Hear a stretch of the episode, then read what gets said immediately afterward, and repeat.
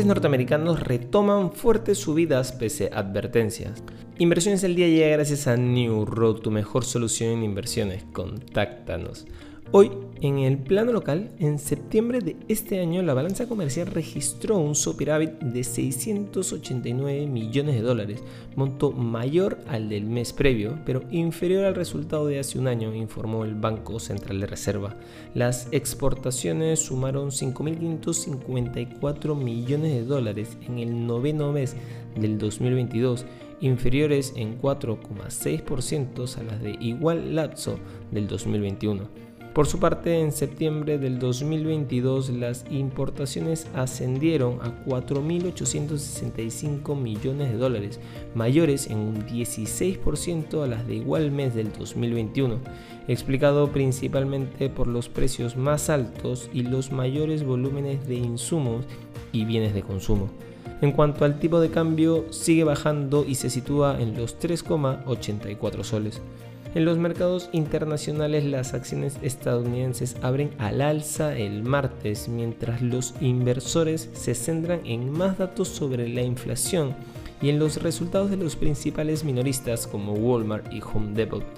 El futuro del Dow Jones sube en 1,2%, el futuro del S&P 500 cotiza 1,94% más y el futuro del Nasdaq 100 sube un 3,11%.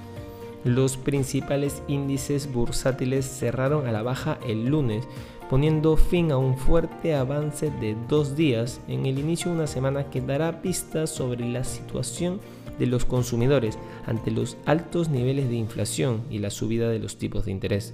Los precios del petróleo bajaron continuando la venta de la sesión anterior, ya que el creciente número de casos de COVID en China, el mayor importador de crudo del mundo, pesó sobre las perspectivas de la demanda mundial.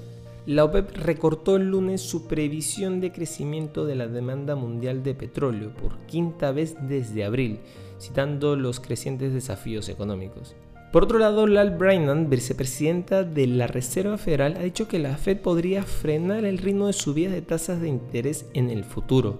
Las declaraciones procedentes de la economista más veterana del Banco Central son el indicio más claro hasta la fecha de que la Fed está comenzando su tan esperado pivote prudente a medida que la inflación comienza a caer. El rendimiento de los bonos del Tesoro estadounidense de referencia a dos años, muy sensibles a las expectativas de los tipos de la Fed, se han reducido otros 8 puntos básicos tras estas declaraciones y se sitúan en el 4,35%. Y no queremos irnos sin mencionar que el exchange de criptomonedas colapsado FTX ha publicado los primeros detalles reales de su quiebra ante el tribunal responsable de Delaware, asegurando que podría tener hasta un millón de acreedores.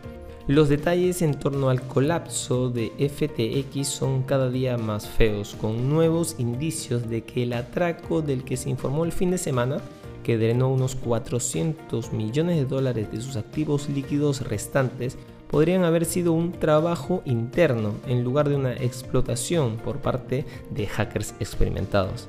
Estas han sido las noticias más importantes de hoy, martes 15 de noviembre del 2022. Yo soy Eduardo Ballesteros, que tengas un feliz martes.